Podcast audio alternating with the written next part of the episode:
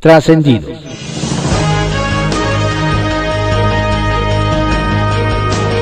Continuamos con la audiosíntesis informativa de Adrián Ojeda Román, correspondiente a hoy, viernes 9 de octubre de 2020.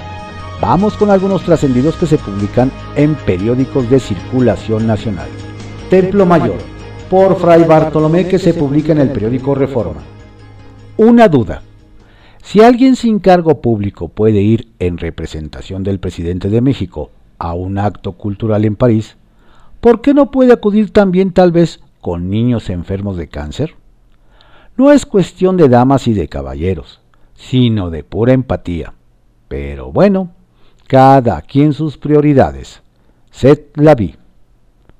Si ya de por sí resulta extraño construir una ciudad a los pies de un volcán, la cosa se pone peor en Puebla al ver los enjuagues del auditor superior estatal Francisco Romero Serrano. Por lo que se cuenta, el funcionario que debería ser autónomo y vigilar el buen uso de los recursos, resulta que trabaja por encargo y haciendo negocios por debajo del agua. Según esta versión, el gobernador Miguel Barbosa le encargó hacerle la vida imposible a la alcaldesa Claudia Rivera. Sin embargo, el auditor Romero Serrano terminó mejor negociando contratos.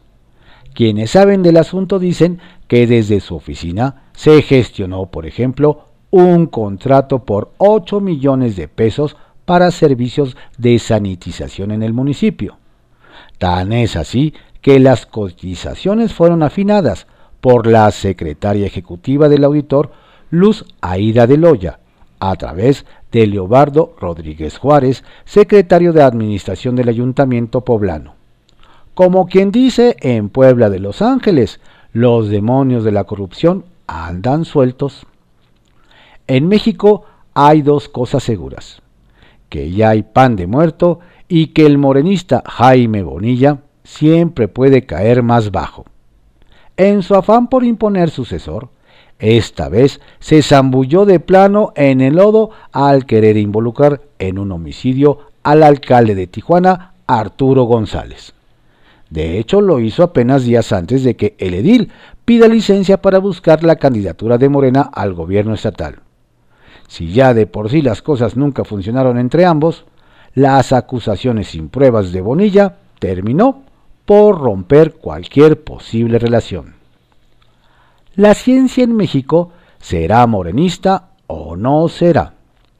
Todo indica que María Elena Álvarez Bulla, quiere sacar a las universidades privadas del Sistema Nacional de Investigadores. Con el pretexto de que no renovarán convenios, la titular de CONACIT ya les dio esquinazo a las universidades Iberoamericana y al ITAM. Y por lo que se sabe en el mundo científico, estas son apenas las primeras instituciones a las que la 4T pretende cortarles el acceso a apoyos, becas y fondos para investigación. Es triste que Elon Musk está lanzando al espacio una red para ofrecer Wi-Fi satelital y acá la política de ciencia y tecnología anda en la luna. Bajo reserva, que se publica en el periódico El Universal. AMLO está feliz, feliz, feliz contento, riendo y hasta tarareando una canción tropical, se le vio ayer al presidente Andrés Manuel López Obrador. Sin perder el buen humor, el mandatario dijo que está por salir a la luz un nuevo grupo opositor al que ya bautizó como el Frente Nacional Anti-AMLO 2. Y de paso, acusó de comandarlo a los empresarios Claudio X González y Gustavo de Hoyos al señalar que se trataba de un frena 2 y no de un bloque opositor amplio, BOA, comenzó a tararear la canción La Boa, que hiciera famosa la Sonora Santanera. Y las risas no paraban. Luego dijo que esta nueva organización está en busca de dinero. Quieren los billullos, pero no, no hay, no hay dijo parafraseando a uno de los personajes del desaparecido comediante Héctor Suárez. Nos hacen ver que el mandatario tiene razones para estar feliz, feliz, feliz, pues en los últimos días todo le ha salido bien. la Suprema Corte y el Senado le aprobaron su solicitud de consulta popular y está a unos días de poder manejar sin ningún impedimento poco más de 68 mil millones de pesos, una vez que los senadores de Morena y sus aliados aprueben la desaparición de 109 fideicomisos. ¿Se puede pedir más felicidad? La doctora Gutiérrez se lleva la primicia en París. Beatriz Gutiérrez Müller, escritora y esposa del presidente de México Andrés Manuel López Obrador, compartió muy temprano en Instagram la primicia de su visita este jueves a París, Francia, para participar en representación del jefe del Ejecutivo en la inauguración de la exposición Los Olmecas y las Culturas del Golfo de México en el Museo Quag Blanly Jacques Chirac. La Cancillería mexicana avisó del evento dos horas después con una imagen de ella acompañada de Brigitte Macron, esposa del presidente Emmanuel Macron. La estancia incluyó lecturas en voz alta con Brigitte e inauguraciones de exposiciones. Habrá que estar atentos al perfil en Instagram para las primicias del viaje y quizá hasta un video en que se anime a interpretar alguna canción francesa o mexicana, pues como sabemos es aficionada al canto. El AMLO de frena. De manera brillante, en su columna de ayer, la colaboradora del Universal, Maite Azuela, señaló las similitudes entre los discursos extremos de la Cuarta Transformación y el movimiento Frena, que pide que el presidente Andrés Manuel López Obrador deje el cargo. En pocas horas, el líder de este movimiento de ultraderecha, Gilberto Lozano, se encargó de validar la tesis de la politóloga Azuela. Don Gilberto reaccionó justo como lo haría el presidente López Obrador a la crítica. Descalificó a la autora del texto, además acusó a este medio de dar línea a la columnista y de estar cooptado por el gobierno. Lo dicho. Lo que les checa, les choca. Kiosco, que se publica en el periódico El Universal. ¿Dónde quedaría la mafia eléctrica de la CFE? Nos cuentan que a una semana de que el gobernador de Tabasco, Adán Augusto López Hernández, de Morena, subió el tono de sus críticas y acusó la operación de una mafia eléctrica en la CFE, Hace unos días, don Adán se vio cara a cara con el director de la empresa productiva del Estado, Manuel Bartlett Díaz, en Palacio Nacional, durante una reunión a la que asistió el mandatario de Chiapas, Rutilio Escandón Cadena, de Morena, y en la que el anfitrión fue el presidente Andrés Manuel López Obrador. Nos cuentan que por fin se acordó revisar la operación de la presa Peñitas y que don Manuel aseguró que el desasolve en la compuerta de El Macayo ayudó a evitar inundaciones, aunque nadie mencionó a la mafia eléctrica. Ups. Morenista manda tribus al PRD. En Sinaloa nos platican que la pelea por la dirigencia nacional de Morena sí ha dejado estragos en la militancia local, pues la delegada del partido, Carol Berenice Arriaga García no encuentra cómo conciliar con las corrientes que se han formado, por lo que tuvo que ponerse un tanto ruda y leerles la cartilla de que no permitiría la conformación de tribus o sectas en el Estado. Y quien quiera hacerlo, que mejor se mude al PRD. De paso, aseguró que ella no es porrista ni le quema incienso a nadie, sin embargo, nos dicen sus detractores, la señalan como impulsora de la figura de Jacob Polensky para el liderazgo guinda, por lo que podría ser ardor de lo que vio en la visita de Mario Delgado. ¡Ájale! Ajusta don Alfonso candidatura. Desde Sonora nos comentan, el secretario de Seguridad Pública Federal y aspirante a la candidatura de Morena a gobernador, Alfonso Durazo Moreno levantó varias cejas por la reunión que tuvo con mujeres empresarias, comunicadoras y profesionistas organizada por Dalia Sujei Hernández Muñoz, ex coordinadora de promoción de la Secretaría de Economía. Nos detallan que las mujeres viajaron de Hermosillo a la Ciudad de México y fueron ellas quienes sufragaron sus gastos, pero no comentaron el contenido del encuentro con don Alfonso. Habrá que esperar a que alguna se le chispotee y diga si valió la pena el gasto realizado, aunque hay voces que cuestionan si esos eventos no son electorales. Dirán adiós a la reelección. Quien le rompió el sueño a muchos alcaldes de Chiapas, nos comentan, fue el consejero presidente del Instituto de Elecciones y Participación Ciudadana del Estado, Osvaldo Chacón Rojas, pues les recordó que el plazo para que pidan licencia los funcionarios municipales que se quieran reelegir venció en septiembre. Así que quien se durmió en sus laureles, pues bye. Nos dicen que más de un alcalde que no se movió rápido está analizando ampararse, pues la nueva ley electoral estatal en la que se basa don Osvaldo tiene varias impugnaciones de inconstitucionalidad, por lo que creen que la moneda está en el aire hasta que la Suprema Corte de Justicia la resuelva. ¿Será que aún tienen esperanza? Confidencial, que se publica en el periódico El Financiero. Manazo a senadores. El presidente López Obrador cuestionó la ocurrencia que tuvieron morenistas de proponer que la COFEPRIS sea autónoma. Supedió una iniciativa que presentaron senadores de Morena. Tengan cuidado, son libres, pero el modus operandi durante el neoliberalismo fue la creación de estos órganos autónomos. Y abundó.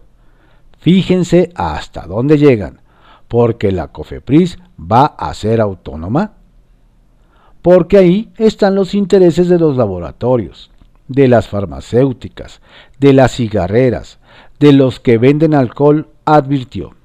Y casualmente, los senadores Antares Vázquez, Américo Villarreal, Miguel Ángel Navarro y Lilia Margarita Valdés retiraron la iniciativa para una mayor reflexión en el interior del grupo parlamentario. Pero no se vaya a pensar que fue por el regaño del mandatario. Reprocha fin de fideicomisos. Antorcha campesina. Vehemente fue la defensa que hizo ayer, a grito abierto en tribuna, el diputado prista Brasil Acosta, líder de la no tan bien afamada agrupación Antorcha Campesina de la permanencia de los apoyos del gobierno vía los fideicomisos hoy en extinción. Morena va a tirar hoy al niño con todo y el agua sucia de la bañera. Y como en la tremenda corte, debe saber el pueblo de México quiénes serán los responsables de este fideicomicidio refutó el también catedrático del CIDES. Sí, aunque usted no lo crea. Y con una cita de Porfirio Muñoz Ledo completó, como dijo un célebre diputado de Morena, qué manera de legislar. Empieza el suspense en Morena.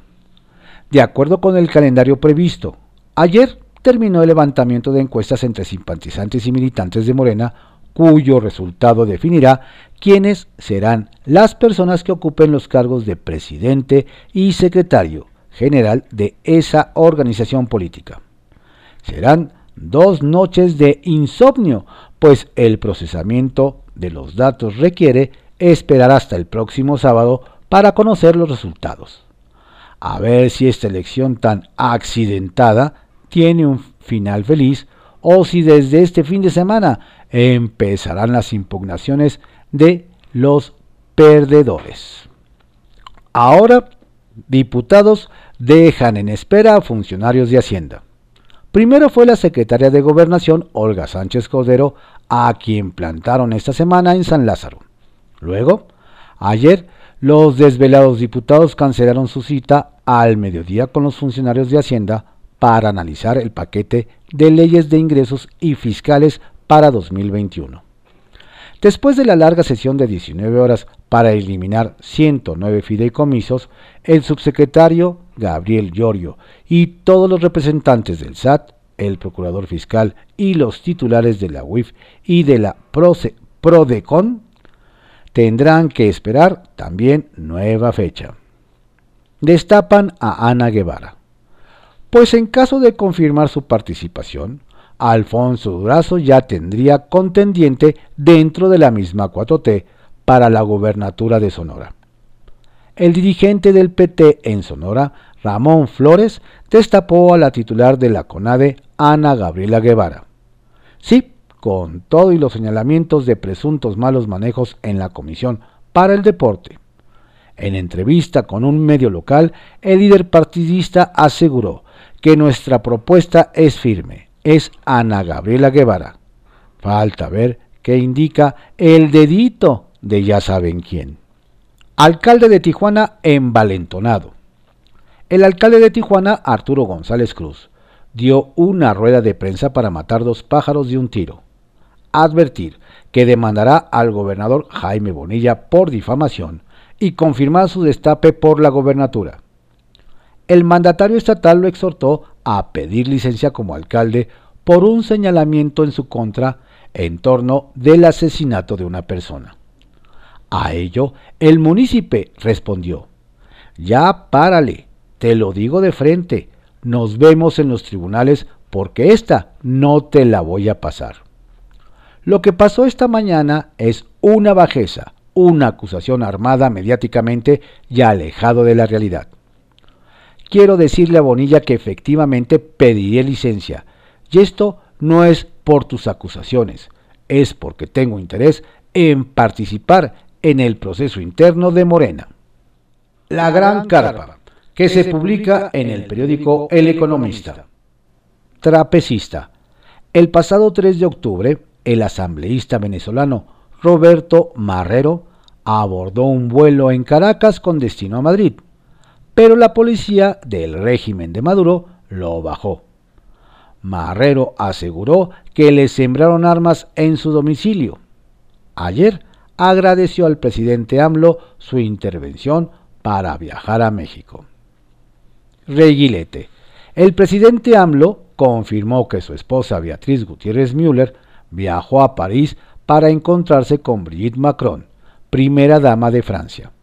El mandatario detalló que Gutiérrez visitó en su representación a jefes de Estado de Europa para conseguir códices, piezas y objetos arqueológicos. Rueda de la Fortuna. La titular de la CONADE, Ana Gabriela Guevara, aspira a competir por la gobernatura de Sonora a través del PT.